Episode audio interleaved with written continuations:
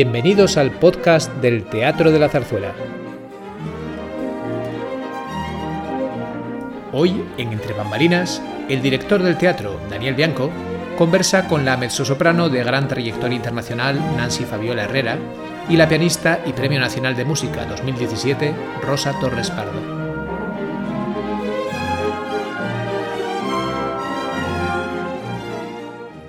Hola, buenas tardes y bienvenidas y bienvenidos a un Entre Bambalinas, el número 43, ¿ya? Desde el Teatro de la Zarzuela. Y hoy, casi mm, a vísperas de, estrenar mañana un grandísimo espectáculo que recomiendo a todos, Nueve Suertes de Mujer. Hoy tenemos a dos de sus protagonistas, dos grandísimas artistas, dos grandes amigas que admiro y quiero. Ellas son la mezzosoprano Nancy Fabiola Herrera. Hola Nancy. Hola Dani, ¿cómo estás? Muy bien, feliz de estar contigo y feliz de estar con Rosa Torres Pardo, pianista. Hola Rosa. Hola Daniel. Bueno, bueno, antes comentaba un poquito que, que realmente tienen un currículum tan extenso, pero creo que es bueno comenzar. Mm, lo he hecho un poco breve, pero lo quiero contar. Nancy a lo largo de su carrera ha colaborado con importantes directores musicales y de orquestas nacionales e internacionales, pero su debut en la producción de Carmen de Franco Sefirelli y en la Royal Opera House en, ha enmarcado a la gitana de Bizet, mm, la ha consolidado en una trayectoria muy extensa y cargada de éxitos. La, Julieta, la Julieta de Cuentos de Hosman, en la Ópera de París, la Magdalena de Rigoletto, también en el Metropolitan, en el Teatro Nacional de Tokio, Carmen Dorabella de Cosi y tantísimos títulos más que le han llevado por todos los teatros del mundo y de España. Tiene destacadas grabaciones de música española en la, Deutsche, Grammophon, la columna Música, Arte Nova y Naxos. Ha participado en grabaciones de títulos como El Postino de Catán o Luisa Fernanda, ambas con Plácido Domingo, y ha colaborado con la Fundación Victoria de Los Ángeles como directora artística del ciclo Lucero Nuestro.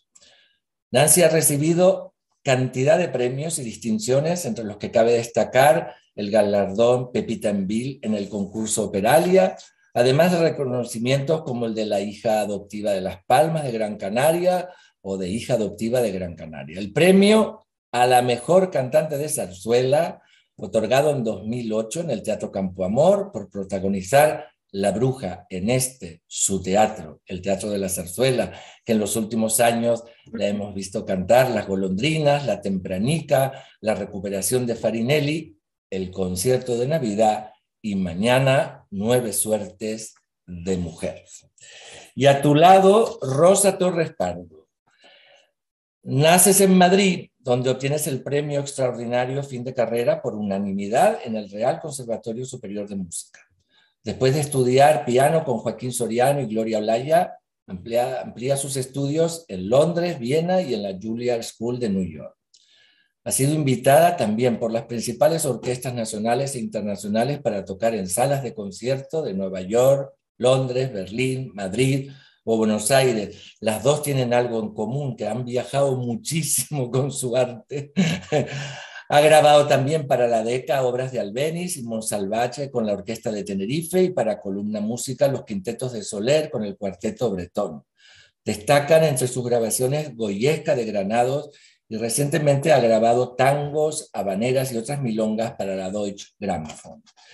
En 1988, un grandísimo amigo tuyo, un grandísimo artista que ya no está con nosotros, que es Eduardo Arroyo, crea en Robres de la Ciana León el festival Encuentros con Rosa Torres Pardo, en el que han colaborado importantes pintores y músicos.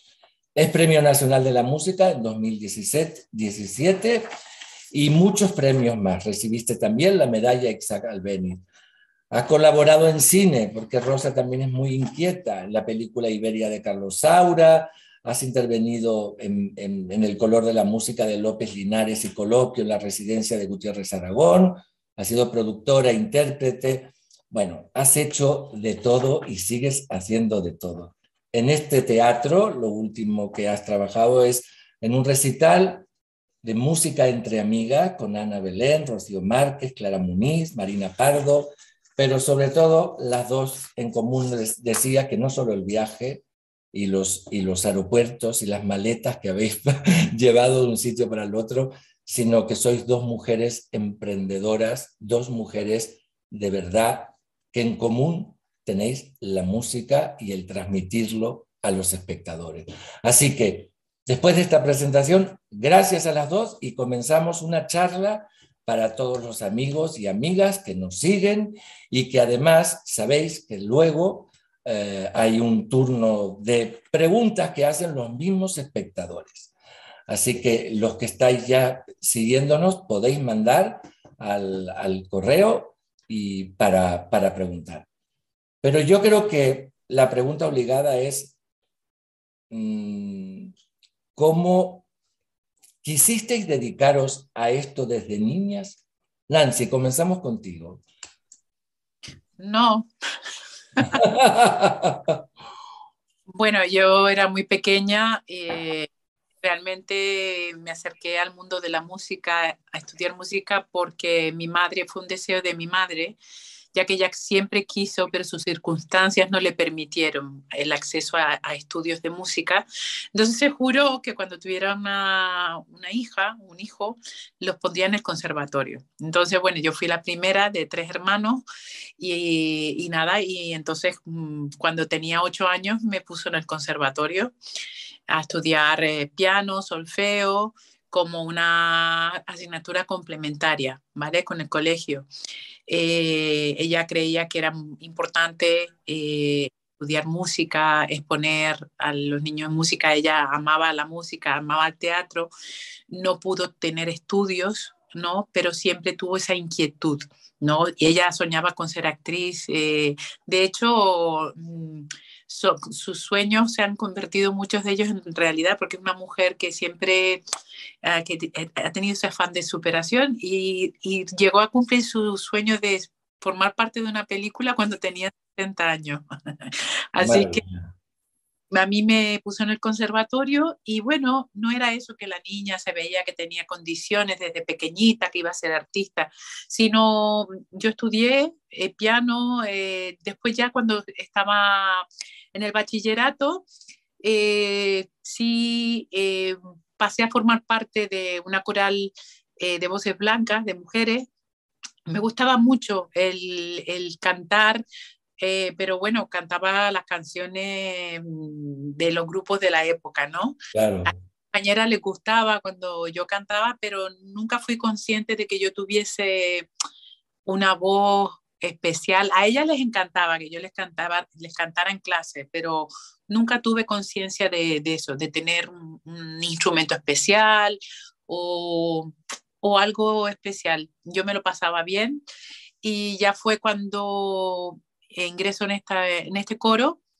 cuando el director, que era mi profesor de piano además, era un gran compositor de, de, de Canarias, me dijo, oye, tú tienes buena voz, deberías pensar en tomar clases de canto.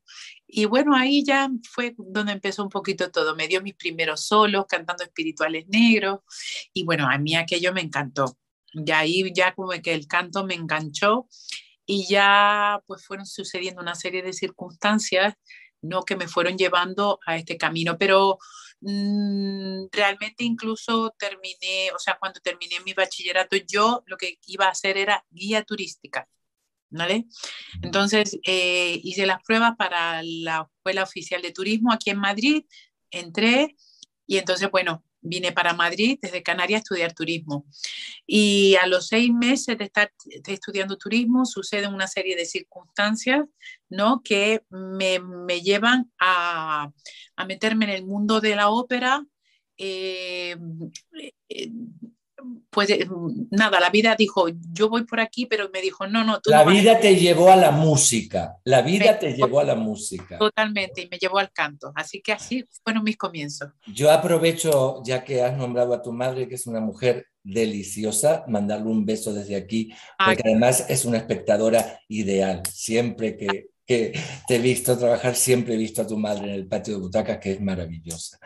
Bueno, dime, dime, Nancy que digo que tengo mucha, mucha suerte, mucha fortuna de tener a una madre que sin ella probablemente no estaría en este camino. Así que, y el poder disfrutarla todavía es una bendición. Así claro que, sí, claro que sí. Rosa, cuéntanos cómo, cómo, cómo fue y cómo, cómo fue que comenzaste en esto.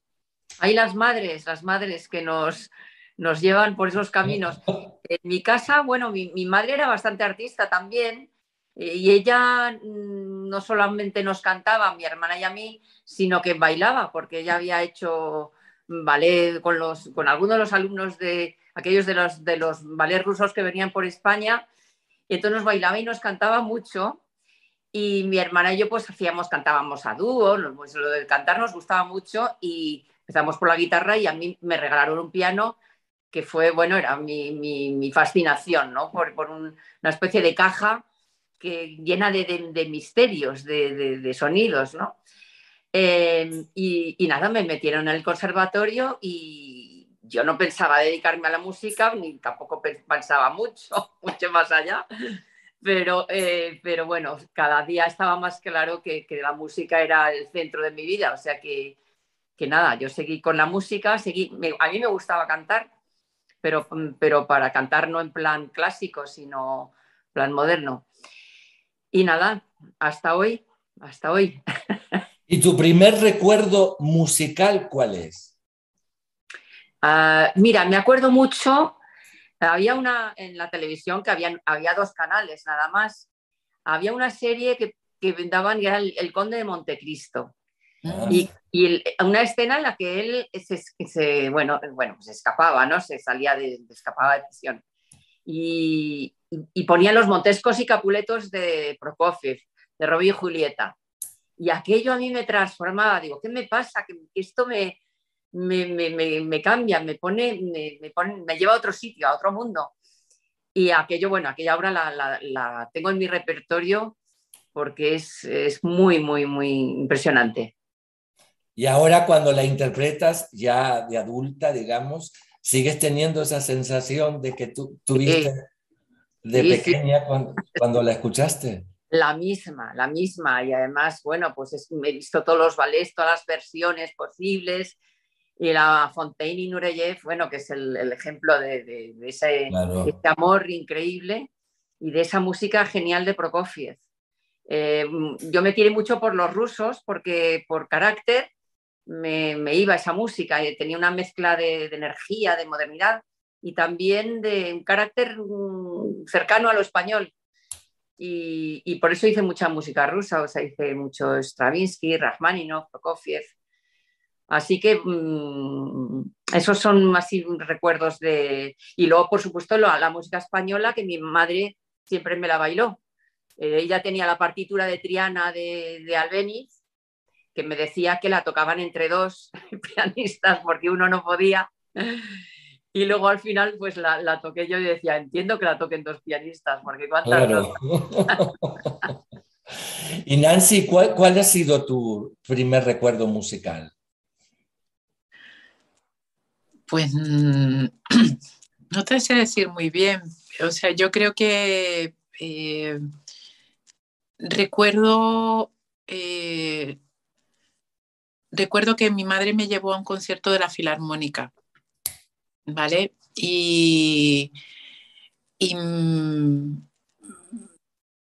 me gustó mucho, o sea, el, para mí fue un... Le llamó la atención, digamos. La atención, ¿no? Me llevó a varios, mm, a varios recitales de piano, ¿no? Eh, y me fue llamando cada vez más la, más la atención. De hecho, ya como a los ocho años ya estaba en el conservatorio, pues eh, de alguna manera estabas rodeado, aunque fuera cuando ibas a clase de, de, este instrumento y también mi primera profesora, ¿no? Cuando yo llegaba a clase, de repente ella estaba tocando y, y bueno, son los primeros que te, recuerdos que tengo de lo que es música clásica. Aunque en, la música en casa empezó por, uh, por boleros y rancheras que cantaban mis padres ¿no? Porque si bien ellos no se dedicaban a cantar, los dos tenían buena voz y buen oído. Entonces canturreaban mucho en casa. Mi padre sobre todo era un, amante de la música mexicana, eh, entonces todos los boleros, Javier Solís, los Panchos, etcétera, eh, pues siempre le, teníamos la música de fondo en casa. Entonces esa música a mí mm, siempre la he llevado en el alma, ¿no? Y, y, era lo que oía cantar en casa siempre. O sea, en casa de alguna manera siempre había música popular de fondo. Y cuando ya decidiste comenzar a estudiar, eh, digamos, por, para ser cantante, ¿cómo recuerdas toda esa época de, de que todavía no trabajabas profesionalmente ni había comenzado esta carrera extensa internacional que tienes? ¿Cómo, ¿Cómo recuerdas la época de estudio? Apasionante, apasionante, porque como no, o sea, no pensaba que me iba a dedicar a esto y en muy poquito tiempo se dieron un montón de como fue el ponerme, o sea, al, hacer una audición aquí en el conservatorio, no me tomaron como pianista, pero digo, tengo que entrar para terminar de las asignaturas que hice en Canarias. En Canarias. Termino decidiendo, digo, voy a hacer las pruebas por la parte de canto, a ver si por ahí puedo entrar. Y ahí me toma como alumna María Luisa Castellanos, dice, uy, esta chica, me gusta la voz de esta chica, me agarró y ella fue la que me abrió al mundo de la ópera, de la zarzuela, al mundo de la lírica y para mí eso fue un amor a primera vista. O sea, yo dije, uff, ahí encontré mi elemento. Entonces ella en seis meses ya me, me hizo audicionar para Evelio Esteve, que tenía la compañía de haces líricos de zarzuela, que iba de Latinoamérica, tres meses, siete países. Yo tenía nada, 18 añitos. Y me dice María Luisa, vas a audicionar para él porque él está buscando gente para llevar en el coro. Y yo, bueno, vale, audicioné para Evelio, me propuso ir en esa gira. Mi madre y mi padre, pues mi madre les encantaba, mi padre no quería de ningún modo. Al final lo convencen, vienen a Madrid, conocen a Evelio, a María Luisa, le dicen, no, bueno, le explican y me permiten ir a esa gira. Y esa gira cambia el rumbo.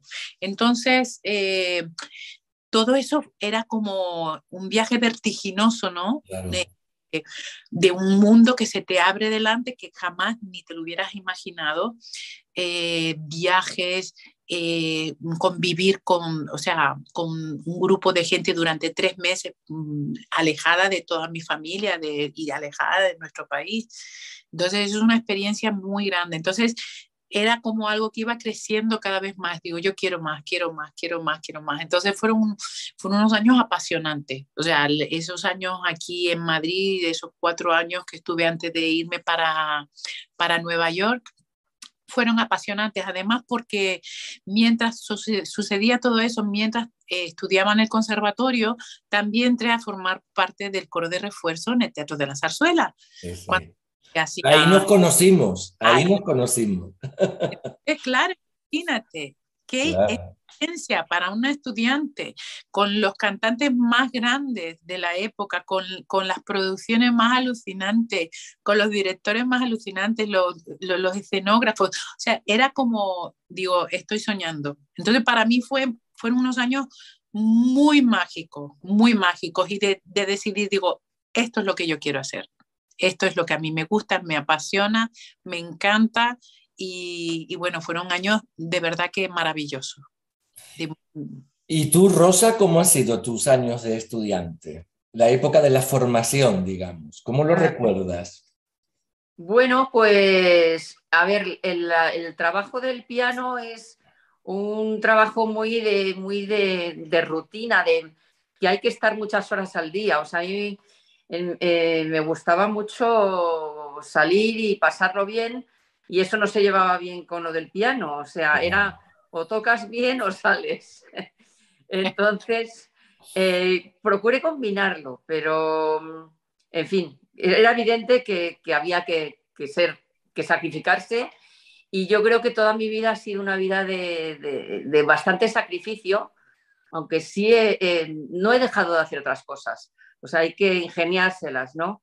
Pero bueno, he estudiado muchísimo, he tenido buenos maestros, he tenido muy buenos compañeros, o sea, uno aprende, aprende no solamente de los maestros, sino de lo que tiene alrededor. Eh, no solamente tampoco de los, de los, de los colegas, sino de vivir en una ciudad donde puedes asistir a grandes conciertos. Eh, en el caso de la Juilliard de Nueva York, pues bueno, ibas paseando por los pasillos, ibas escuchando a los mejores pianistas, ¿no? Y eso, pues, bueno, pues una, una vida muy de, de, mucho esfuerzo. Yo me recuerdo toda la vida, sí, pues, pues estudiando, o sea, que los demás se iban de, de vacaciones o de fin de semana y tú, ay, no, que tengo que estudiar. Era un poco así. Las dos habéis dado un salto al extranjero para terminar de formarse, ¿no? Y en mi escuela, además. Claro, en la misma, iba a decir yo, en la Julia, las dos. Y, y entonces quería saber, porque si bien las dos son músicas, eh, cómo hay, hay bastante diferencia ¿no? entre el piano y el canto, digamos, quizás en el día a día, lo que acabas de contarnos. ¿Cómo ha sido, Rosa, el dejar tu casa, el dejar Madrid, tu ciudad, tu país, para ir a estudiar fuera? Lo digo porque hay muchísima gente, estudiantes que nos siguen y que nos oyen y que de alguna manera también se preguntan cómo puedo hacer o qué, o qué debo hacer o, o, si es conveniente o no. ¿Cómo, cómo lo has vivido tú? Que es una experiencia que... siempre personal, ¿eh? Nunca es que siempre pasa lo mismo, pero ¿cómo, Claro. ¿Cómo has vivido tú el, el, salir de casa, salir de España? Cada caso es distinto, pero lo que está claro es que hay que salir, que uno tiene que salir de casa, de casa de tus padres, y luego tienes que ver el mundo fuera, no solamente de tu casa, de, tu ciudad, sino ver mmm, qué hay fuera, ¿no? Y, y, bueno, y si vas a, a lugares donde hay un nivel cultural alto, pues te mides, te mides con, con eso y además eh, te esfuerzas y aprendes, claro. Entonces yo lo recomiendo, o sea, yo tuve una beca, tuve la suerte de tener beca y tuve la suerte de estar en, siempre, cuando estás fuera siempre estás, ay, acordándote de, de tu país, del, ay, el jamón, ay, el aceite. pero, pero es una maravilla, o sea, yo he visto ahora desde, desde ahora eh, lo, lo, he vivido siempre con añoranza. Todos los años mm, de estudios en Viena, en Nueva York y en Londres han sido los años más de más, donde más he aprendido, ¿no? No solamente musicalmente, sino personalmente. Así que eso me parece que es obligatorio. Luego en tu país puedes, yo que sé, tener la suerte de dar con la persona que, que te abre las puertas de la, sabiduría, pero, pero hay que salir. Nancy, también tú has estado en esta escuela maravillosa de Nueva York, la Julia, y quería saber también cómo ha sido tu experiencia, ¿no? De, de, digamos desde el punto de vista de la formación, porque también es verdad que contado pareciera que todo es mm, color de rosa y es muy difícil mantenerse, vivir y estar en un país que no estás en casa, ¿no? ¿Cómo, cómo ha sido? Bueno, eh, yo pienso que lo, lo más importante eh, cuando quieres salir fuera, estoy de acuerdo absolutamente con Rosa, que es muy importante, importante conocer otras realidades, otras ciudades, otras culturas, otro mundo, eso te abre, te abre totalmente la perspectiva a todos los niveles creo que lo que te da la fuerza para dejar tu país, tu familia atrás y tus, tus afectos es la pasión que tú tengas por aquello que quieres hacer, ¿no? Sin esta pasión yo creo que es muy difícil eh, llevar a cabo eh, el ir afuera, el estar lejos de tu familia, porque siempre vas a estar, si no, eh, vas a siempre estar en un estado de tristeza, añorando. Y yo pienso que la pasión por algo, cuando tú quieres ser mejor, cuando tú te quieres superar, cuando tú te quieres enriquecer, eso es lo que te da la fuerza para, para, pegar el salto, ¿vale? Yo en este caso eh, no tuve una beca en el primer momento, eh, no me dieron beca en España, eh, tuve una beca muy pequeñita que me pagó un pasaje, nada más. tuve la inmensa fortuna que mi madre como hormiguita fue ahorrando ¿no?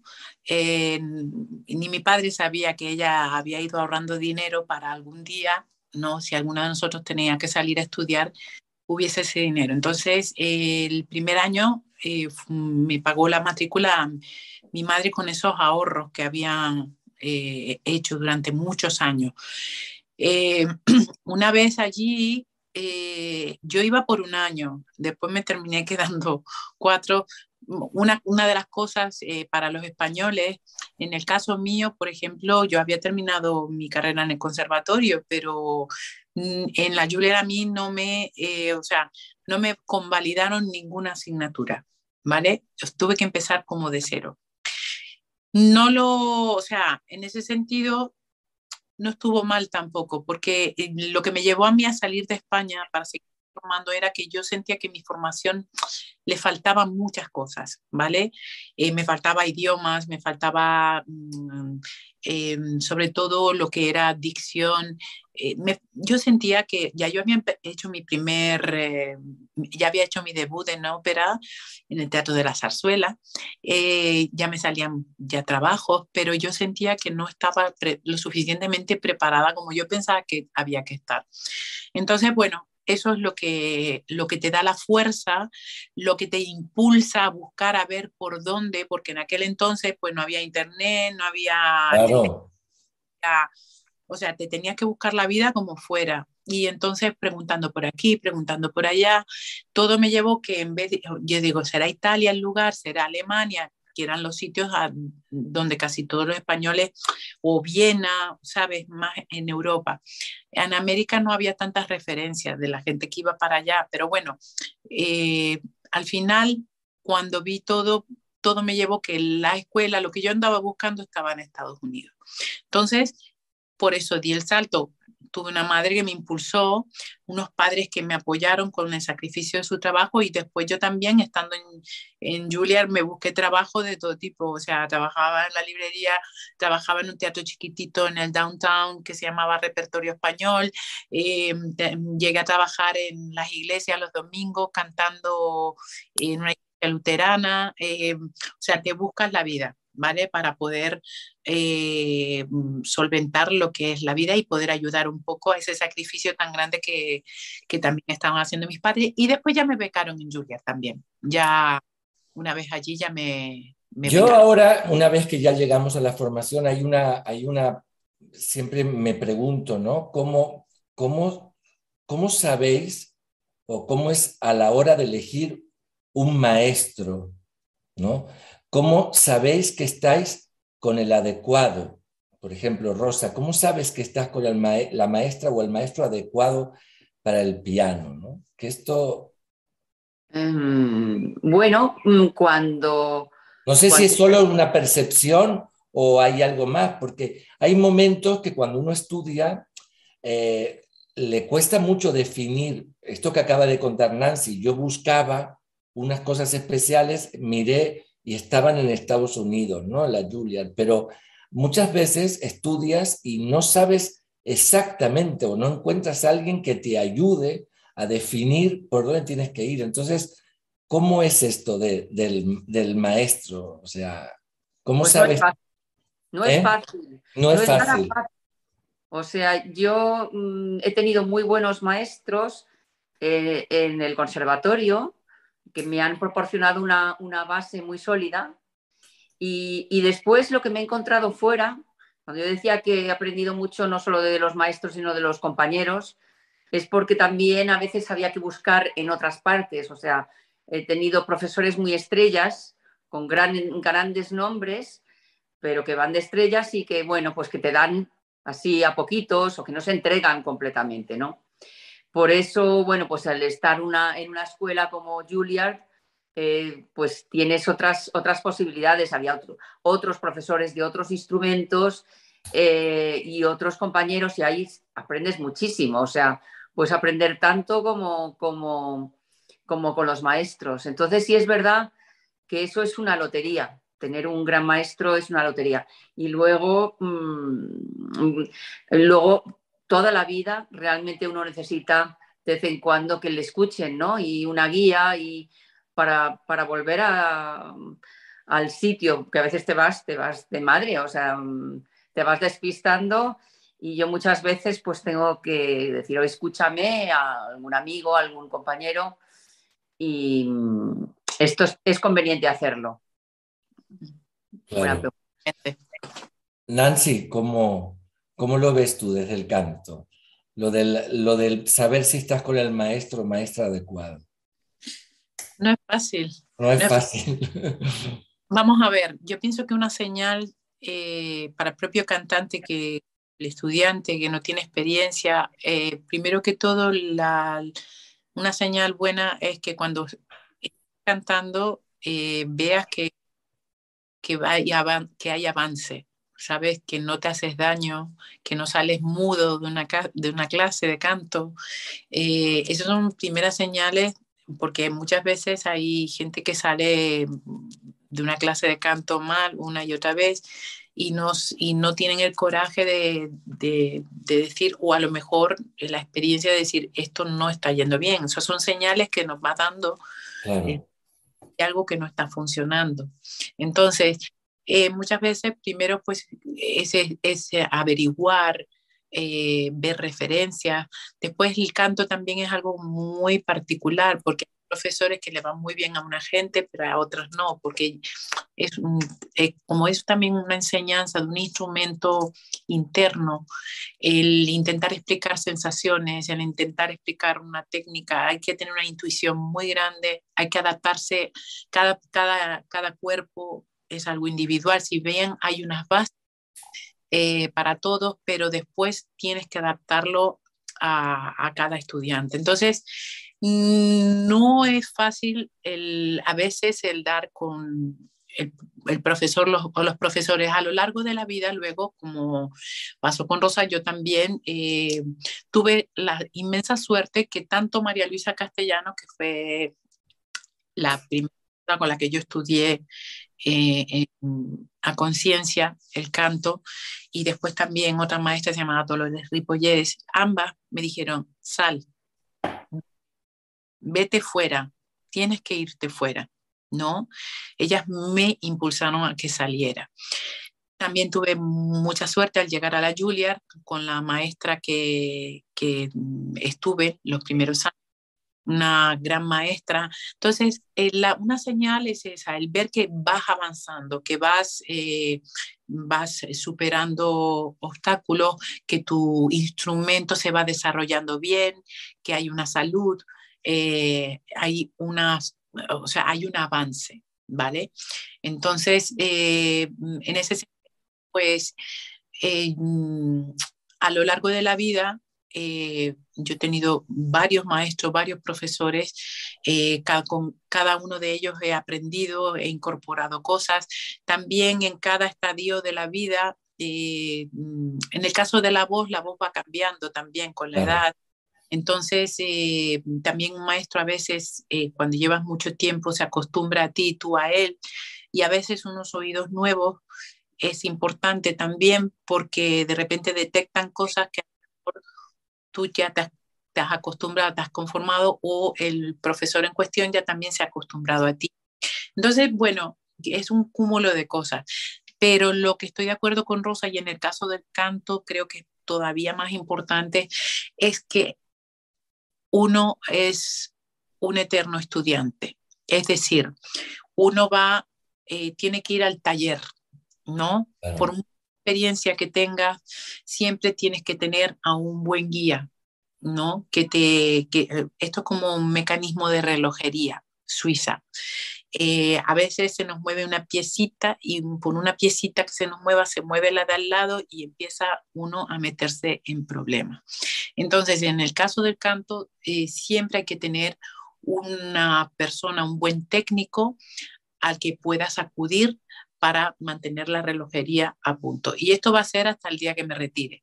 O sea, eso yo lo tengo asumido, creo que debe ser así y es lo que hace que tú puedas mantenerte con tu instrumento fresco y a punto en cualquier momento de la vida. Así que en ese sentido pienso que es muy importante siempre tener a alguien. Rosa, ¿cuál, cuál fue tu primer, eh, digamos, tu primera propuesta importante ¿Y qué sentiste cuando te, la, te, la te lo ofrecieron? ¿Tu primer concierto? ¿Algo que tú recuerdes? concierto?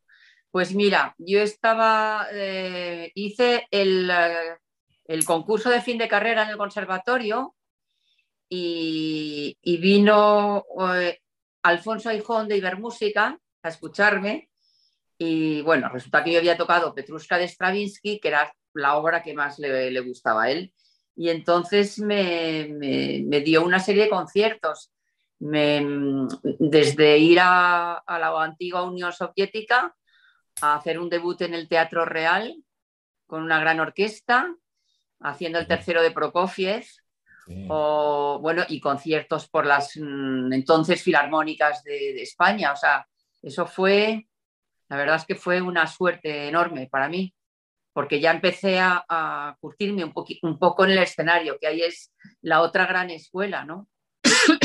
Bueno, yo tampoco creo que sea una cuestión de suerte solo, la suerte es un poquito, también es que tú estabas justo preparada para eso, ¿no? Porque solo con la suerte no se toca el piano. Claro, pero podían no haberme escuchado. Bueno, pero a veces la, la, energía, justamente los astros se, se, suman para que esto ocurra, ¿no? Y Rosa, ¿has notado en esta profesión eh, que hay diferencias entre lo que se le exige a, a, un, a un, hombre que a una mujer? Eh, yo, a ver, desde ese lado no, no sé decirte. Yo sé o sea, las dificultades, así hablamos de dificultades por, por género. Sí, eso. Mm, o sea, las dificultades que he tenido yo han sido principalmente de que yo nada más que me podía dedicar a, la música, una dificultad de conciliación, de que no podía hacer otras cosas. O sea, que si que la, la maternidad había que aparcarla y que mm, que, tenía que volcarme nada más que en eso y no podía.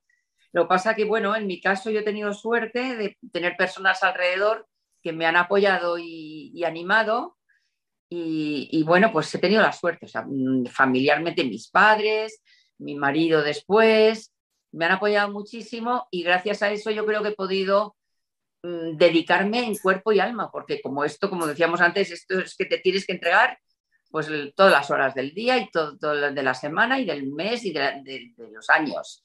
Así que esa es la dificultad, que no tienes a alguien trabajando para que tú te dediques a lo que haces, ¿no? La conciliación es sobre, todo. Y luego, mm, luego, bueno, pues luego ya puedes leer los periódicos y ver las, los estudios de la participación de la mujer, que ya, bueno, ahí pues siempre es más, más, más pero yo, mi percepción como pianista, o sea, pues soy un poco un alma solitaria, o sea, estoy siempre encerrada en mi, en mi estudio y, salgo a las salas y les gusta, me aplauden y si no, no.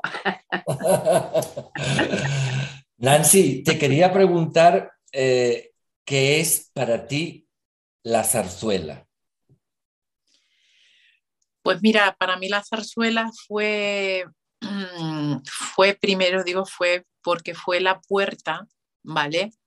Eh, la puerta al canto libre para mí, ¿de acuerdo? Eh, fue la primera que me dio la oportunidad de estar en un escenario eh, como coro, como solista.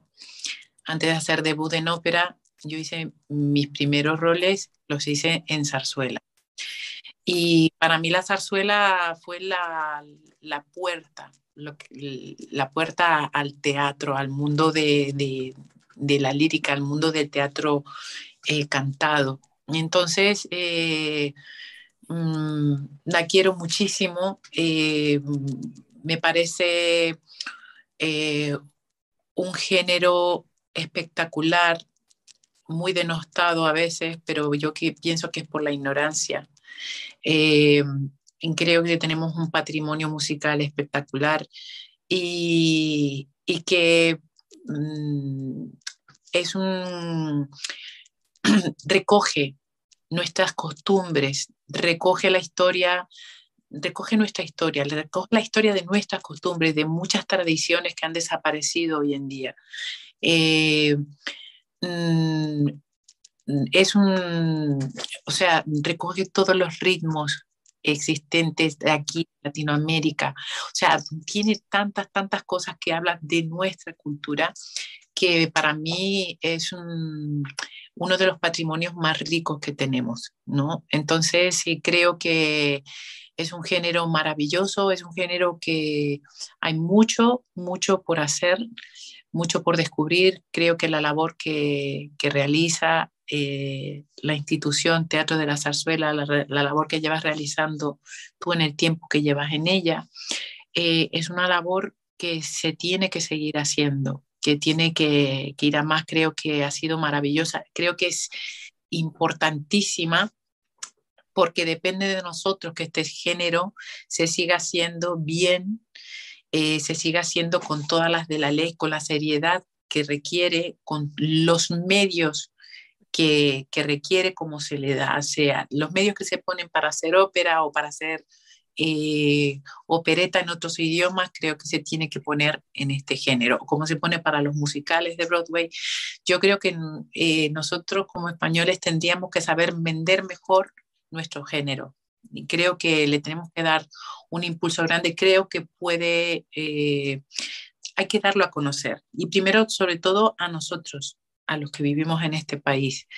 Eh, se le, siempre se le, se le considera como algo que tiene olor a naftalina, pero bueno, yo creo que se ha comprobado ¿no? en los últimos años eh, con muchas obras que se han sacado de, ¿no? que estaban ahí olvidadas, guardaditas, el, el trabajo maravilloso que realizan grandes musicólogos como el maestro Casares, que saben el patrimonio que tenemos, que está todo todo registrado y creo que es labor, es misión nuestra el, el, el, que este género se dé a conocer muchísimo más en el mundo y sobre todo somos 600 millones de latinos, ¿verdad? En el mundo. Imagínate si no es un género que se podría estar, lo podríamos estar hasta económicamente estarlo... Eh, digamos, podríamos ver el valor económico que puede tener. Puede ser un negocio muy bueno. Pero vamos, me consta que haces, me consta que haces muchísimo por la zarzuela, no solo porque siempre encuentras un sitio, un hueco para poder venir al Teatro de la Zarzuela, sino que además siempre a donde vas, siempre incorporas algo de zarzuela en tus conciertos y en tus recitales. Pero quería saber, ¿de verdad tú sientes que has sufrido algún prejuicio por haber comenzado cantando zarzuela? Sí, claro. Sí, sí. Porque eh, pareciera que cantar ópera es, es, es, como elitista, ¿no? Más importante. No sé. cuando yo empecé, eh, la persona que cantaba zarzuela era muy difícil que le dieran chance en ópera en nuestro país. claro. Eh, y además, si cantabas muchas zarzuelas, después no te tomaban muy en serio en, en, ópera. De hecho, ya yo en carrera, ya estando, ya habiendo estado en Estados Unidos, habiendo cantado en Covent Garden, en Metropolitan, todo eso, me dice una, mi agente, me dice, es que Nancy, a ti en España, en un momento determinado, te consideran que eres zarzuelera. Y yo dije, ¿y eso es malo? ¿no? Y fue la primera vez que tomé la, la conciencia de decir, no me digas, o sea que eso es malo. O sea, todavía a estas alturas se sigue considerando una persona que está cantando zarzuela que eh, tiene, o sea, no tiene el nivel, o sea, no tiene el, o, sí, no tienes el nivel para cantar ópera en este país. ¿No? Entonces es, muy alucinante. Gracias a Dios eso ha, ido cambiando un poco porque eh, hoy en día, gracias a Dios, no es tanto esa diferencia. Es decir, eh, una persona que canta ópera puede cantar zarzuela y la persona que canta zarzuela canta ópera. Sigue existiendo un poquito de todavía algunas personas que creo eh, eh, siguen pensando un poquito de aquella manera, pero es que no tiene por qué ser así. O sea, creo que ya tenemos que romper un poquito con eso, pero sí, creo que en el pasado fue mucho más fuerte esa, esa diferencia de la que es hoy en día. Menos mal. Menos mal. Mal. Rosa. Dime. ¿Qué proyectos te llaman la atención? Es decir, como tú eres una mujer que siempre, digamos, es que tienes una inquietud muy grande, siempre no, no estás encasillada en nada. Te he visto, vamos, de, dirigir una película, o sea, haces de todo. No, pero quiero saber qué proyectos te llaman la atención, cómo eliges el repertorio que haces, o sea, si lo consultas a alguien, eh, ¿cómo, es? ¿Cómo es que llegas a decidir hacer mm, granados, que lo haces maravillosamente bien? Eh, como no hay nada más difícil que elegir un repertorio, ya sabes. ¿Qué programar? ¿Qué, tocar? ¿Qué, hacer? Eh, no sé, yo, o sea, la, inquietud mía, que realmente a veces eh, puede ser, no sé si un defecto, pero, pero a veces el salirte de, tu camino tiene cierto peligro, porque, porque luego no puedes volverlo. Dice, no, no, no, que tú que tú no haces esto otro, no, no, tú no te dedicas a esto. Digo, yo sí, lo que pasa que, que me gusta el, teatro, me gusta, o sea, la primera vez que, que, hice algo un poco más allá de tocar el piano, eh, que era, fue con José Luis Gómez, eh, con la poesía de Valente, y me di cuenta que en vez de estar ensayando, estuvimos toda la mañana con las luces. Y yo yo no entendía, digo, pero bueno, ¿pero esto qué es? Pero si tenemos mucho que ensayar.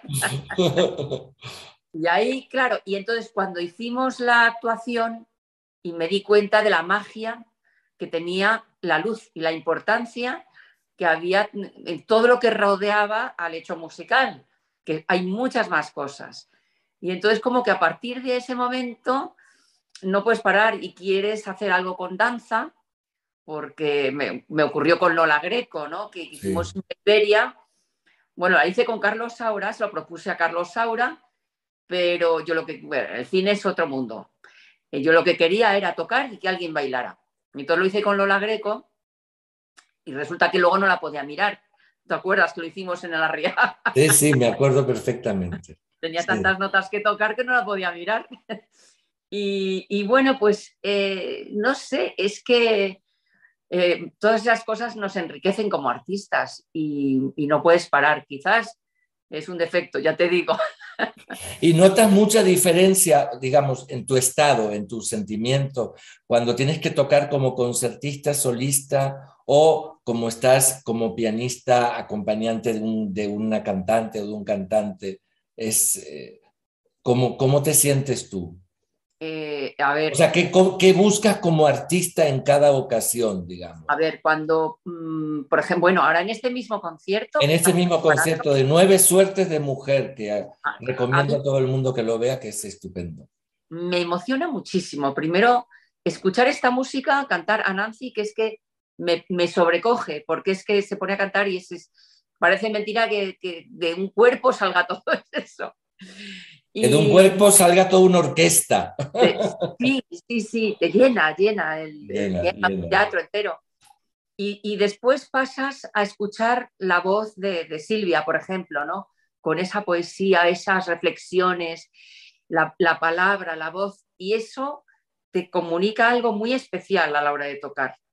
No tocas igual, o nada, no sales en un concierto que tocas solo está muy bien, es un monólogo con uno mismo y tal, pero aquí hay una especie de, intercambio de, mm, de, emociones, de sonidos, de muchas sugerencias muy interesantes y a mí me emociona trabajar así. Nancy, ¿cómo es la relación entre un cantante y el pianista acompañante, por ejemplo, para este concierto de Nueve Suertes de Mujer? O sea, ¿qué buscas tú? ¿Qué necesitas tú? Comunión. Comunión. Eh, porque ahí es un, es un trabajo de equipo. O sea, mm, la magia se va a producir si hay comunión entre las dos. Yo sola cantando sin el instrumento quedaría muy, muy, quedaría muy pobre. Y el instrumento solo sin la voz, pues en este caso, eh, cuando estamos hablando de, de, música cantada, o sea, eh, van de la mano. Es decir, eh, y lo que uno busca, lo que yo busco con, otra, con otro artista es tener comunión. Porque cuando, o sea, yo la música la concibo, con, o sea, comunicando desde el alma, no la honestidad. Eh, entonces, mm, cuando uno parte desde ahí, se produce una magia muy especial, un tipo de comunicación que va más allá de las palabras, ¿vale? Entonces, eh, yo creo que las almas tienen que conectar, después conectan nuestras ideas, nos enriquecemos mutuamente con diferentes ideas de cómo percibimos tal frase, cómo percibimos este acompañamiento que percibes aquí y eh, hay un trabajo de enriquecimiento mutuo, ¿no? Y entonces es un trabajo de engranaje muy bonito, muy bonito y qué es lo que hace que luego se produzca magia a la hora de, de, hacer una presentación, de que realmente lo que nosotros amamos hacer, que es hacer música, lo podemos hacer de manera honesta y, y si hay esa comunión, eso luego en el escenario se ve, se percibe. ¿no? Entonces yo pienso que eso es muy, muy importante. Con Rosa es muy fácil, ¿entiendes? Porque Rosa es una artistaza maravillosa, eh, es además un ser, un, ser maravilloso. Un ser de luz, es un ser de luz, Rosa. es verdad, Rosa, eres una mujer sí. que da mucha calma, da mucha paz. Hay una, sí muy bonita, o sea, yo la verdad que me siento como en casa. Entonces, para, para mí, el, el tener además a alguien como ella al piano es como te da tranquilidad, te da, sabes, está ahí, te enriquece, eh, escucharla tocar es espectacular. Y en este caso, eh, el hecho de que también en eh, concierto tengamos a, a, a, Silvia, ¿no? A Silvia Bascal. Silvia Bascal. Estos, eh, pues es una experiencia maravillosa. Yo soy un poco como Rosa, me encanta, no me gusta encasillarme en, en una cosa, me gusta experimentar diferentes formatos, eh, me gusta hacer cosas diferentes, porque creo que uno se enriquece muchísimo más de esa manera y enriquecemos el arte también. Este arte no se tiene que presentar solo de esta manera. Creo que hay muchas maneras de hacerlo, eh, muchas maneras de llegar al público y creo que siempre tiene que haber un factor, eh, siempre que podamos añadir un factor sorpresa que sea bueno, que, que, que eh, añada al espectáculo en sí creo que es muy importante. Entonces, en este caso, la verdad que también esta mañana cuando hemos ensayado con, con Silvia Bascal, eh, creo que ha sido hermosísimo porque es que es como que nos nutrimos las tres, ¿no? O sea, estamos cada una percibiendo de la otra. De Rosa percibimos eh, la música desde el piano, desde Silvia la, el poder de la palabra, cómo entona, cómo dice. Eh, o sea, es un, es un, es una comunión. Y, se... y, no, me quiero, no me quiero olvidar de los textos que recita Silvia Bascal, que son de Juan Marchand, que realmente sí. son estupendos. Son preciosos. A Juan allí, o sea, qué, qué lujo, ¿no? Nancy, ya estamos casi llegando a la hora y tengo algunas preguntas que no puedo dejar de pasar, pero quiero preguntar a las dos cómo preparáis un rol, lo digo porque para los estudiantes es importante, cómo preparáis un rol o un concierto eh, si usáis grabaciones de referencia, si tenéis alguna, algún referente, eh, ¿cómo, ¿cómo, llegáis al rol? Una vez que os lo proponen o un concierto, ¿cómo es eh, a llegar a ese, a ese rol o, o, concierto que te han ofrecido? ¿Cómo es? ser muy breve. Bueno, intentamos ser breves, pero bueno a ver si lo consigo. Si no tengo idea del rol o no tengo idea de la pieza, si sé que existe una grabación, la escucho primero para ver un poco de qué va, pero luego la aparco, aparco las grabaciones. ¿Por qué? Porque es muy importante luego tú encararte con la partitura y ver qué es lo que hay escrito, qué es lo que el compositor quiere, porque una grabación siempre va a ser una versión. No siempre eh, las notas además que escuchas son las que están escritas en partitura. Mal, y eso no lo aconsejo a ningún estudiante. Solo cuando ya sepan lo que hay en partitura, qué es lo que es correcto, cuáles son las notas correctas, los ritmos correctos, que luego si quieren para tener ideas de diferentes cosas, sí escuchen grabaciones de referencia, pero no aprender con las grabaciones de referencia. Siempre es mejor aprender desde la partitura. Entonces, la manera de abordar un rol siempre hay, tiene, para mí es como un trabajo de forense, ¿no? Hacer la eh, agarrar la partitura, texto por un lado, eh, ritmo por otro, entonación por otro, después como piezas de Lego, va poniendo una piecita con otra, pero tienen que estudiarse por separado. Hacer un trabajo de investigación sobre la, obra, sobre el compositor, sobre la época en la que vivió, porque todo eso nos va a dar datos a la hora de interpretar. Es muy importante saber qué estaba pasando a nivel, eh, a nivel político, a nivel qué, qué, tendencia cultural, qué es lo que pasaba en la época en la que el compositor eh, hace esa obra. Eh, todos esos datos son importantísimos, importantísimos porque es lo que va a hacer que yo luego pueda hacer una creación. ¿No? Entonces, también luego estudiar la obra, lo que es eh, como dije, la parte musical, texto por un lado, ritmo por otro, música por otro, y luego personaje. ¿Quién es mi personaje? ¿Qué edad tiene? ¿En qué contexto estoy? ¿En qué época vivo? Eh, ¿Qué edad tengo? ¿De qué estrato social vengo? Todos esos datos son muy importantes a la hora de yo crear ese personaje. Y si es un personaje que pertenece a una cultura que no es la mía, como una persona japonesa, como puede ser una persona gitana, que si bien son, son etnias muy particulares, etnias eh, de las que hay que aprender mucho y hay que meterse a estudiarlas para poder luego llevarlas a cabo de la manera más creíble como actor. ¿no? Entonces, toda, eh, hacia la rápida, te digo que todo es un trabajo muy, muy grande y exhaustivo, en la que la parte del canto es solo una.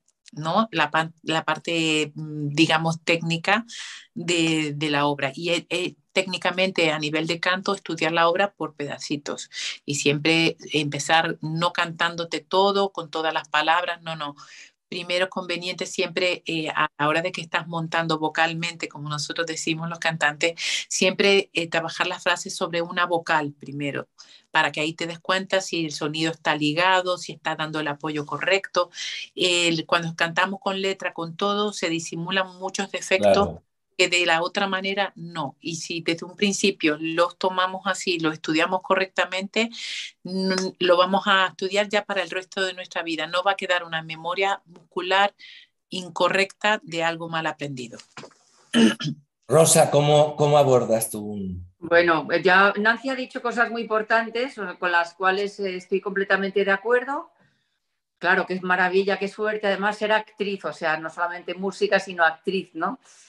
Eh, pero bueno, todo esto se puede llevar también a, la interpretación del piano. O sea, primero está la letra, aprenderse bien la letra, eh, dominar, dominar una obra, que es a base de, bueno, de estudiar mucho y, de, y con inteligencia, claro, porque es que a veces repetimos en exceso las cosas y repetimos los mismos errores. O sea, es muy, muy importante tener la cabeza funcionando, que a veces dejas maquinalmente las manos y, y, es una cuestión de, es muy importante no llegar al concierto eh, con la cosa recién aprendida. O sea, lo ideal es, bueno, tocarlo para, los amigos en casa y, luego, si puede ser, dejarlo dormir, dejarlo dormir, luego volverlo a coger. Em, pero hay una, parte importante, una vez que tú te has interiorizado toda esa música, has escuchado pues ya pues eso, todas las versiones posibles. Em, es muy importante que no que sea hacerlo tuyo. Hacerlo tuyo, uno tiene un pulso, uno tiene un ritmo. O sea, si oyes versiones más rápidas o más lentas, no, no, no hay que imitarlas, hay que pensar cuál es tu pulso, cómo cantaría, sobre todo los, los pianistas deberíamos de cantar un poco, cómo cantaríamos en una frase, ¿no? Y es muy importante poder cantar y emular un poco la voz, eh, respirar, porque como aquí no hay que respirar cuando tocas, hay que respirar, eh, dejar respirar la música. Eh, entonces es muy importante que sea, que sea tuyo. Y eso se nota si, si estás haciendo una cosa que has oído o si lo estás haciendo tuyo porque estás convencido que eso es lo que quieres hacer. De alguna forma dramatizar, o sea, pues sería el trabajo que haría un, un dramaturgo, una, como se dice cuando decís en teatro, la dramaturgia, ¿no? Claro. Eh, darle una historia, una coreografía, darle forma. ¿Y os interesa transmitir vuestros conocimientos y vuestra experiencia? Sí. ¿A ti, Rosa, también? Sí, claro. Bueno, no, no, yo espero que lo hagáis, o sea, que tengáis muchos alumnos, porque eso es maravilloso. Ya tenemos casi terminar y pasar a las preguntas, pero quería preguntarlos que si, si hacéis balance de vuestras trayectorias hasta ahora, aunque os queda mucho camino, que brevemente, como sentimiento, ¿qué os ha dado la música y habéis tenido que renunciar a algo muy importante? La uno renuncia quizás también a, poder estar con los afectos, todo lo que a uno le gustaría, ¿no? La familia eh, es una de las cosas quizás que más a uno le cuesta, ¿no? El, estar a veces lejos de, la familia y de los amigos queridos. Eh, hoy en día la tecnología nos ha facilitado bastante por lo menos la comunicación, ¿no? No sentir ese espacio tan grande. Pero eh, para mí la música es una misión, ¿no? O sea, eh, es lo que de alguna manera... es lo que te tocaba hacer. Sí. Es lo que te tocaba hacer. Tocaba hacer y lo que he elegido hacer. Claro. Pienso que a veces te toca algo, pero a veces te no hacerlo, ¿no? Por miedo, porque no te sientes con fuerza, por un montón de cosas. Pero cuando tú te alineas con lo que tú sientes que es tu misión de vida, eh, creo que es eh, maravilloso, porque al final los sacrificios sí, los, no lo son tanto. Eh, porque tienes la motivación, es lo que te apasiona. A mí la música me alimenta, me alimenta el alma, me alimenta todo. Hay momentos muy duros, ¿no? Hay momentos eh, tremendos, ¿no? Que a veces te dan ganas de tirar la toalla, hay momentos de soledad, hay momentos de, de soledad interna, ¿vale? Y también hay veces momentos de soledad física para muchos de nosotros, pero la soledad interna a veces eh, hay, pasas por situaciones diferentes, no, no siempre tienes la fuerza y tienes que buscarla de donde sea, enfrentar situaciones pues bueno, tremenda, pero como está esa pasión, la llamita siempre está ardiendo ahí. Entonces eso es lo que te lleva a, superar obstáculos, a seguirte proyectando, a seguir teniendo ilusión, no importa los años que lleves en esto. Siempre pienso que hay que mantener la motivación, ¿no? Entonces, para mí, eh, no sé, la música, la verdad que es el, no te quiero decir es todo, pero es, es, una parte importantísima de mi vida. Cuando hablas de eso, y, perdona si lo cuento, pero uno de los grandísimos éxitos que ha tenido, has tenido en este teatro ha sido La Casa de Bernarda Alba, que además en una situación que viviste muy afectivamente muy complicada, y fue mm. admirable cómo saliste a hacer la función y era por eso, ¿no? Por esta cosa, por esa llama que tú dices que está encendida, ¿no? Y eso, y eso es muy, ah, también, duro. Tú también te comprometes con algo. Eh, yo sé que en ese momento que había fallecido mi hermana la noche anterior, sé que mi hermana de alguna manera estaba ahí presente y estaba dándome fuerza. Ella entendía mi, mi profesión. Eh, también en esos momentos eh, que tiene, yo creo que tiene ayuda de muchos lados, porque te dije, yo lo siento como una misión, ¿vale? Entonces, eh, te asisten también. Cuando hay momentos muy difíciles, te sientes asistido, pues por los mismos compañeros, ustedes eh, nunca tendré palabras suficientes para, para agradecerles cómo se comportaron todos, todos, todos, ese amor, ese apoyo, ese respeto tan grande fue impresionante. Sin todo eso hubiese sido muy difícil eh, haber ido adelante. Entonces hay situaciones eh, a veces extremas que se nos presentan, pero bueno, mira, en la vida es así. Yo creo que al final todos tenemos más fuerza de la que pensamos que tenemos en situaciones extremas. Sale de, de pero sale. Rosa, en tu extensa trayectoria, ¿qué te ha dado la música? yo a la, música yo le, he dado todo, porque ella, porque ella también me lo ha dado a mí, ¿no? Eh, como decía antes, eh, ha sido un camino de, muchísimo trabajo y a veces, a veces, eh, pues he, sentido un poco de rebeldía, ¿no? Es decir, mm, es que toda la vida así, trabajando tanto y alguna, vez me he revelado y, me, me, he apartado y ha sido lo peor que podía hacer, una perdición total. O sea, la música realmente es lo único que da sentido a nuestra vida. O sea, eh, nos hemos dado a la música, pero es que la música es lo que justifica que, que vivamos, que vivamos y podamos ser felices, ¿no? La cultura en general.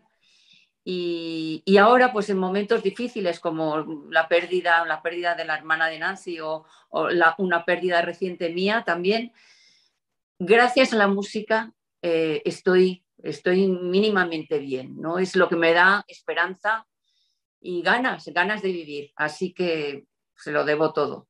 Pues por eso, muy bien, Rosa. Esas ganas de vivir no hay que perderlas, ¿sabes? claro. bueno, y mi última pregunta antes de pasar a las preguntas a los espectadores es, si cerráis los ojos, ¿cómo os veis o dónde os veis dentro de muchos, muchos años? Yo, me quiero imaginar como la Simeonato, ¿no?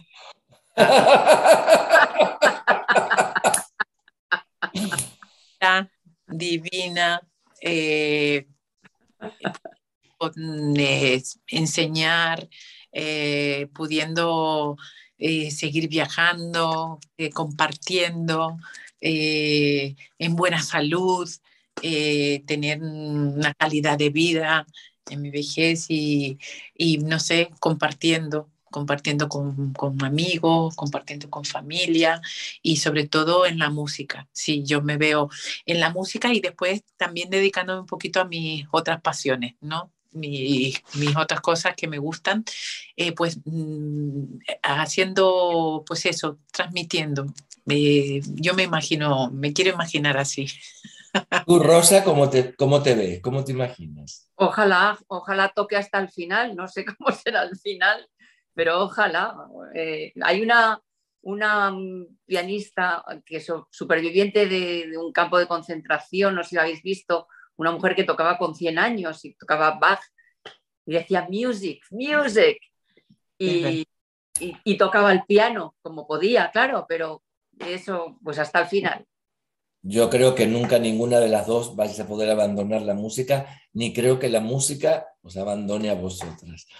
Bueno, eh, a ver, tenemos algunas preguntas. Fran, sí, tenemos Buenas tardes. Quiero decir que Fran Prendes, espera, quiero decir que Fran Prendes es coordinador, coordinador del proyecto didáctico y que también está siempre Carlos Granados, que es el documentalista, ¿eh? el que me ayuda en estas entrevistas. Fran, te doy la palabra. Bien, eh, Daniel. Nos pregunta Miguel Ángel González en el chat, ¿cuál es vuestra zarzuela y ópera favorita? Y si podéis explicar un poco por qué. Zarzuela favorita y ópera favorita. Bueno, eh, de las que conozco, ¿no? Porque hay muchas. La verdad que hay muchos títulos que me gustan, eh, pero no sé, cierto, siento cierta devoción por la del Sot. ¿Ok? Siempre lo he sentido. Me parece una zarzuela preciosa con una música espectacular y quizás pues fue de las primeras zarzuelas que yo hice estando en el coro y siempre me, me, conmovió mucho. Me parece una zarzuela maravillosa. O sea que eh, para mí es una de eh, es uno de mis títulos preferidos, el que me viene primero a la mente.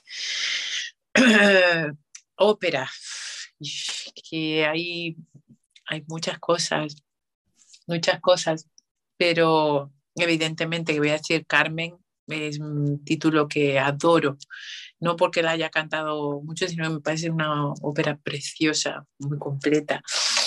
Eh, y mm, Traviata, Capuletti, Monteschi, de Bellini, es otra ópera que adoro. Así, ahí te suelto algún título. Rosa, ¿tienes alguna ópera?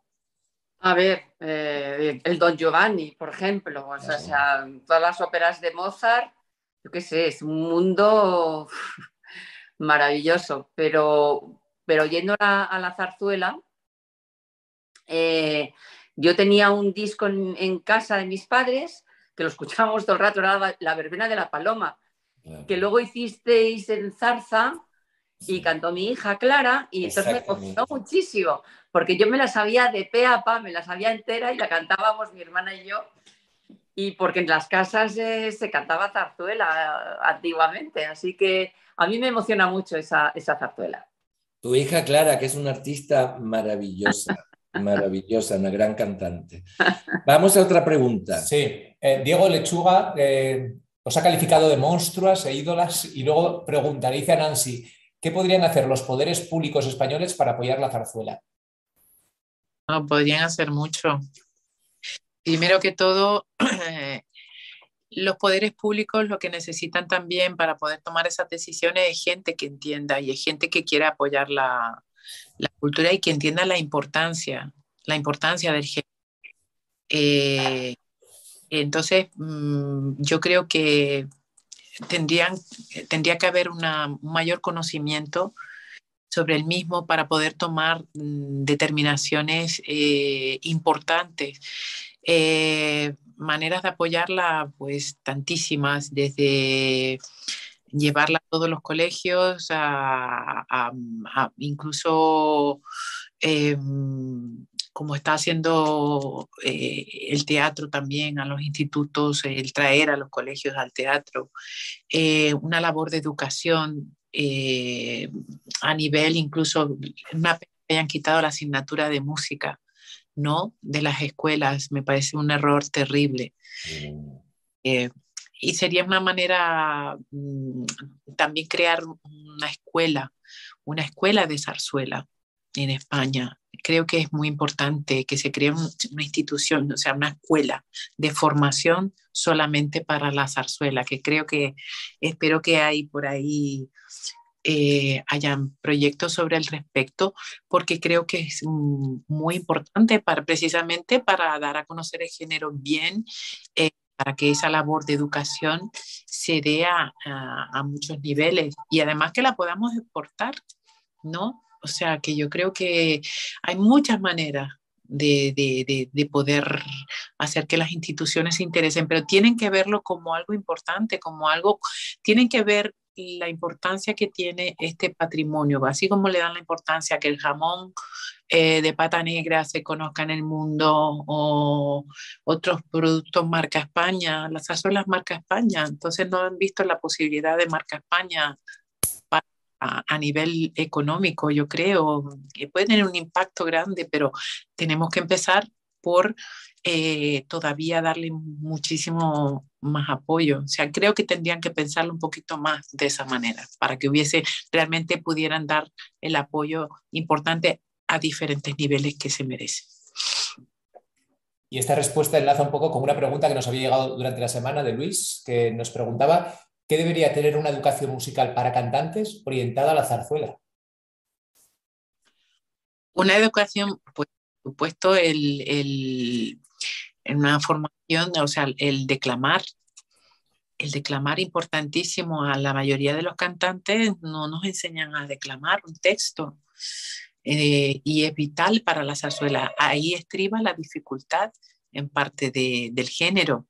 ¿No? Eh, es una dificultad añadida que tiene, bueno, la quiero, digo dificultad, pero es a la misma vez es un, añadido maravilloso que tiene que la hace única, que es pasar del canto hablado, del canto, del canto cantado a, la parte hablada.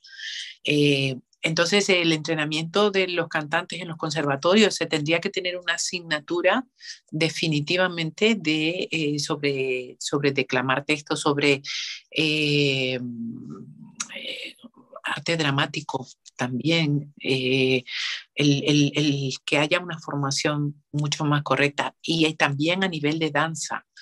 A nivel de danza también tendría que haber una base sobre las danzas más eh, mm, representativas de nuestro país.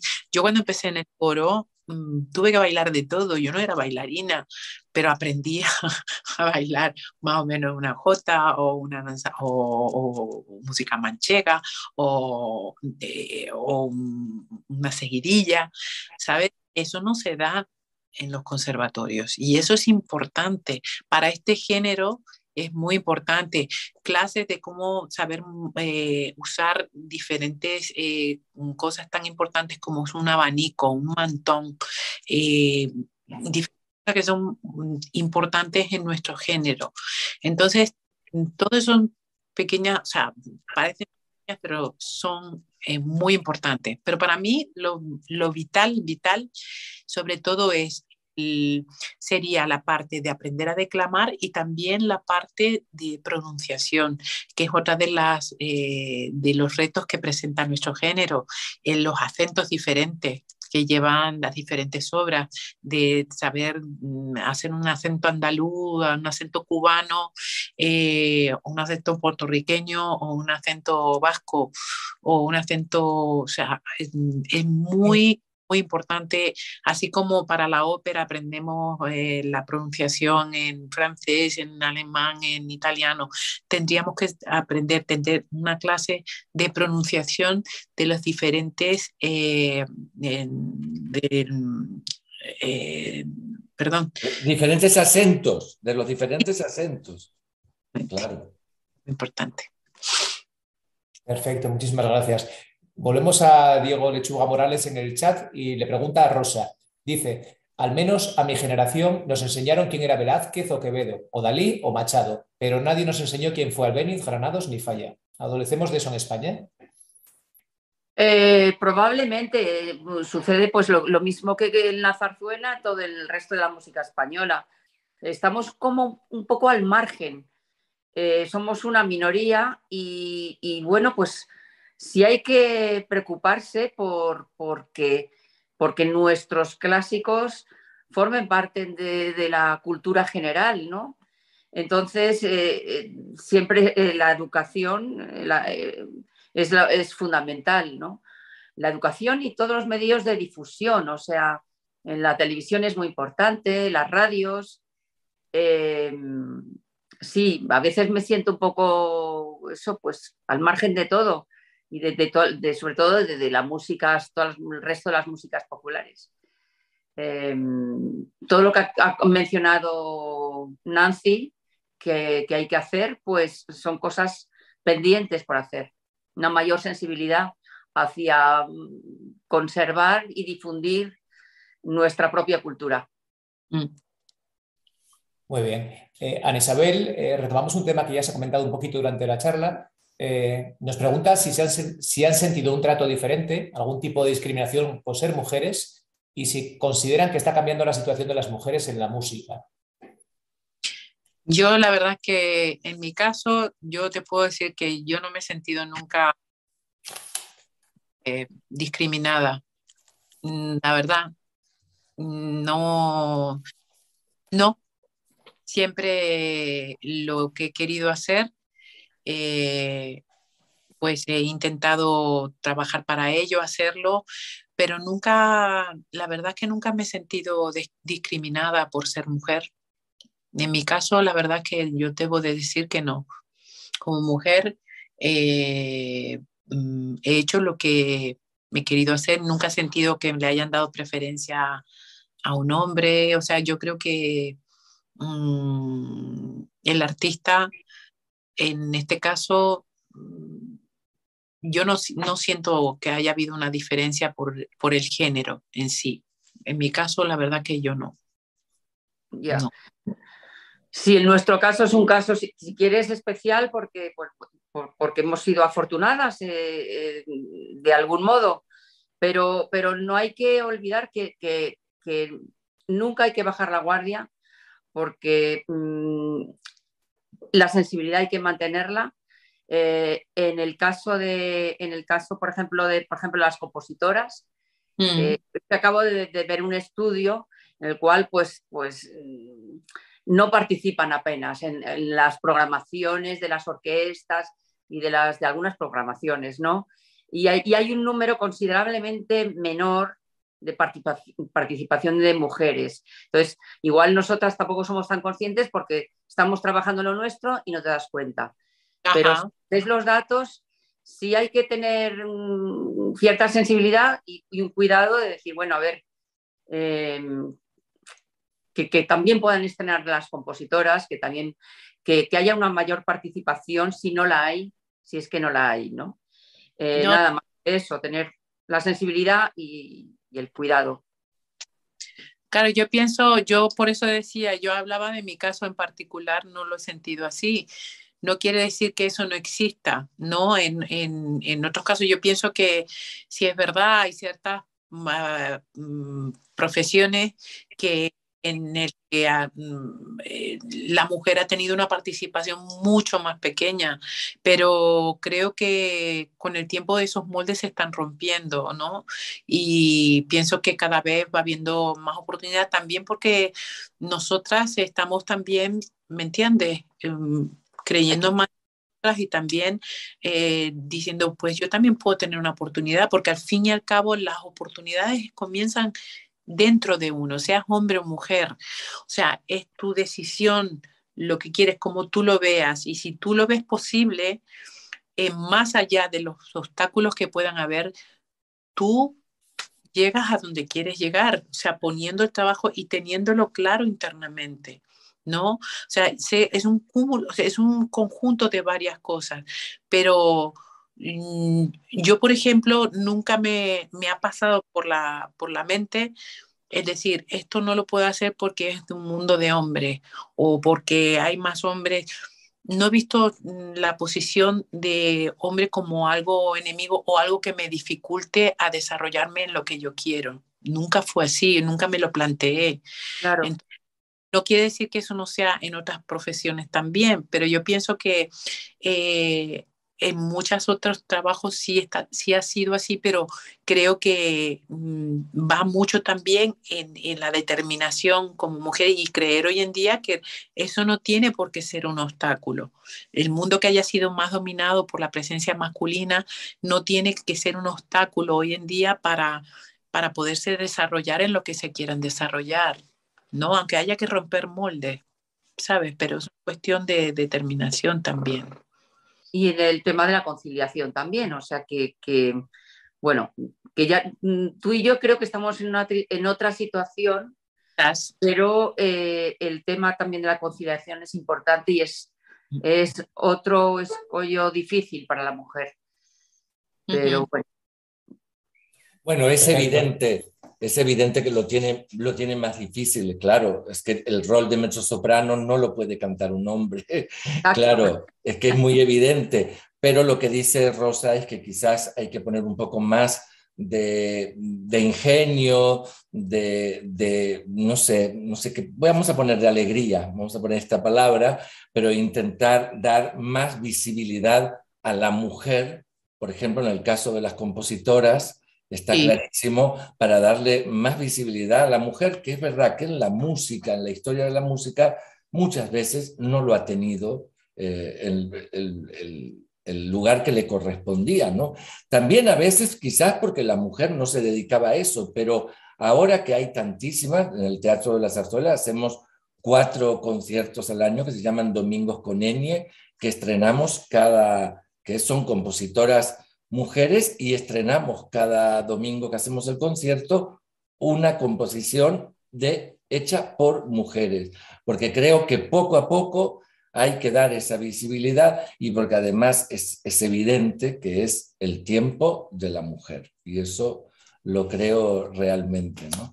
O sea que está ocurriendo en todas las profesiones y poco a poco. Tampoco se puede hacer una revolución de un día para el otro, ¿no? Y la determinación de la que habla Nancy también es importante.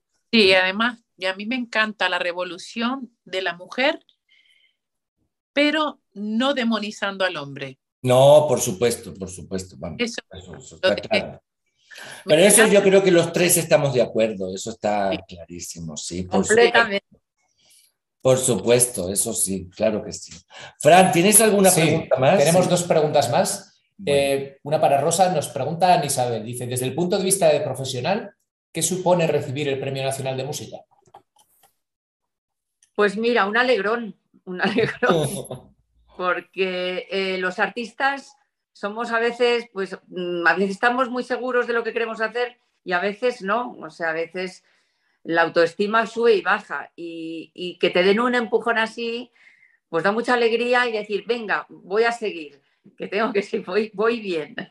Así que no, es, es muy de agradecer, porque hay muchísima gente que lo, que lo merece. Entonces, lo primero que piensas, pero bueno, pues si hay un montón de gente tan, tan buena que, que lo podría recibir también, pero bueno, pues agradece. Muy bien. Eh, Carlos de Jerez, que es un habitual en, estas conversaciones, nos pregunta sobre la educación musical.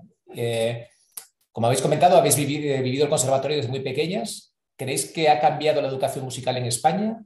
Y si es así, ¿es para mejor? Pues no te sé decir muy bien, en el sentido de que eh, tampoco he estado dentro de de, o sea, de, la, de conservatorios para saber en los últimos tiempos, para saber exactamente eh, hacia dónde vamos. Creo que hay, sí está mucho más accesible, ¿vale? El hecho de, poder estudiar música.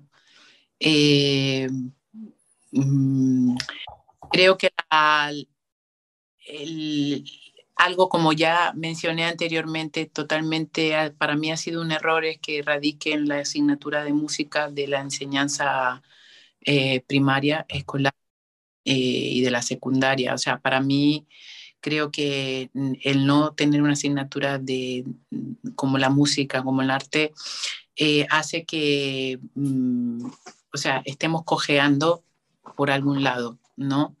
El desarrollo de la sensibilidad. Em, y si bien van habiendo reformas ¿no? en, la, en lo que es en la materia educativa musical, eh, creo que creo que todavía hay un camino por recorrer.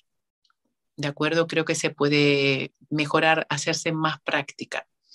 Muchos de los sistemas de estudio, por ejemplo, no estoy de acuerdo para nada en, por ejemplo, en el, canto, eh, que en un conservatorio los profesores se tengan que estar sujetos a un programa que ha dictado alguien. Un estudiante que recién comienza a estudiar, tú no le puedes pedir que tenga un montón de obras preparadas al final de año, cuando el primer año tiene que dársele una base, una base del conocimiento de la respiración, del dominio de la respiración, de cosas básicas.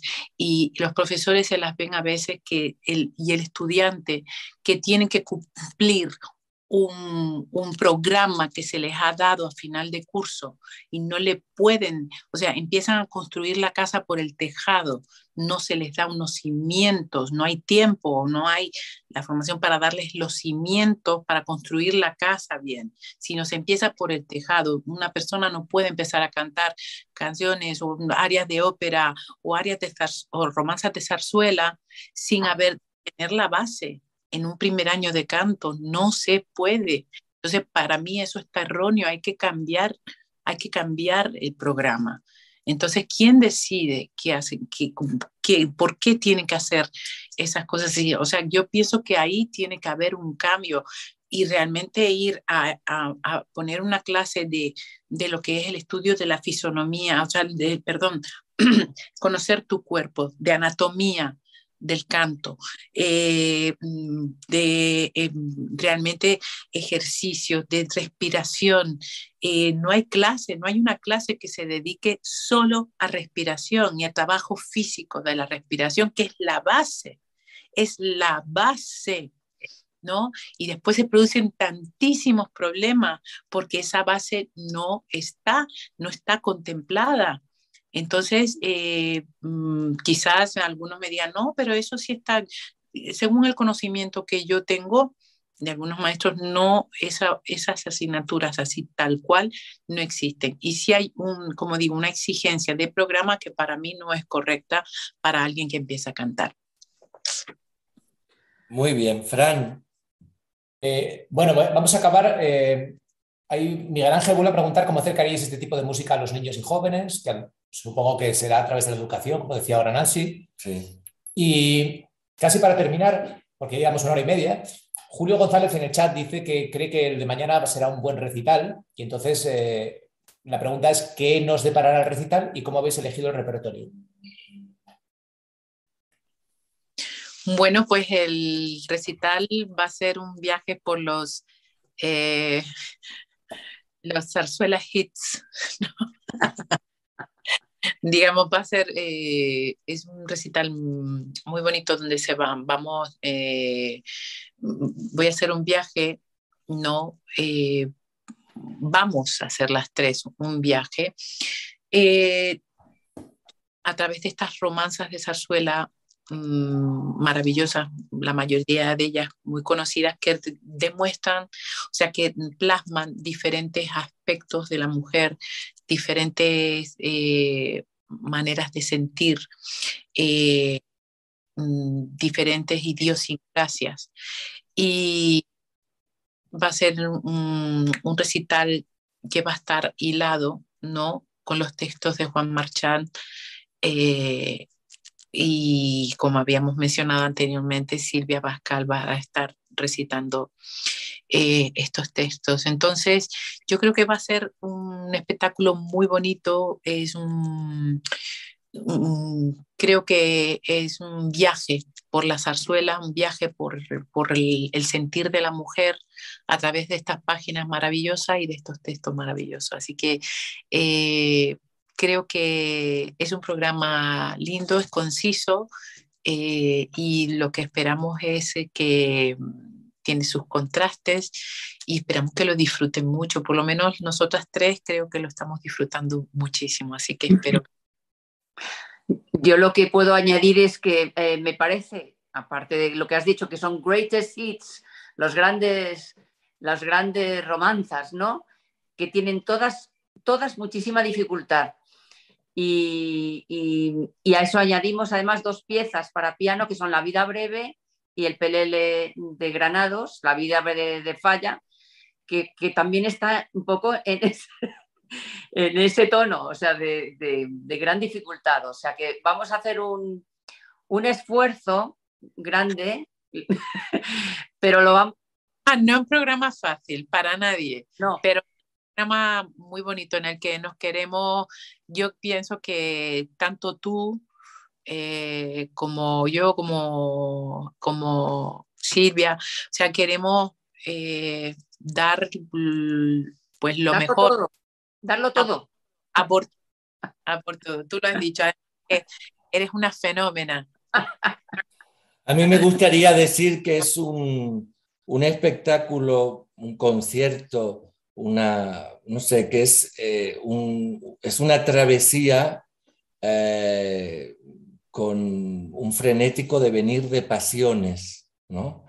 Y, y, que está presentado e hilado con música, con el verbo y la poesía, y que tiene a la mujer como primer fin y último fin, ¿no? Y esto, y esto me parece importante que tres mujeres eh, tan, tan expresivas y tan artistas se encuentran en el escenario de la zarzuela para hacer de estos nueve temas musicales que decíamos que son hits, pero que no están contados como hit, están contados como una travesía ¿no? de, de la zarzuela y eso realmente me parece emocionante. Hoy justamente cuando eh, pude escuchar un poquito del ensayo, eh, realmente es emocionante. Así que recomiendo a todo el mundo que lo vea hoy, que mañana venga a, a poder disfrutar de estas tres grandísimas artistas. Fran, ¿alguna pregunta más? Nada más, muchas gracias. Pues entonces es el momento de decirles a las dos muchísimas gracias de corazón, que, que os quiero mucho, que es siempre un placer hablar con vosotras, estar con vosotras y sobre todo es un placer disfrutarlas muchísimo en el escenario. Gracias. Todo mi amor y gracias y gracias a todos que nos seguís y siempre sabéis que aquí estamos entre bambalinas directamente desde el Teatro de la Zarzuela.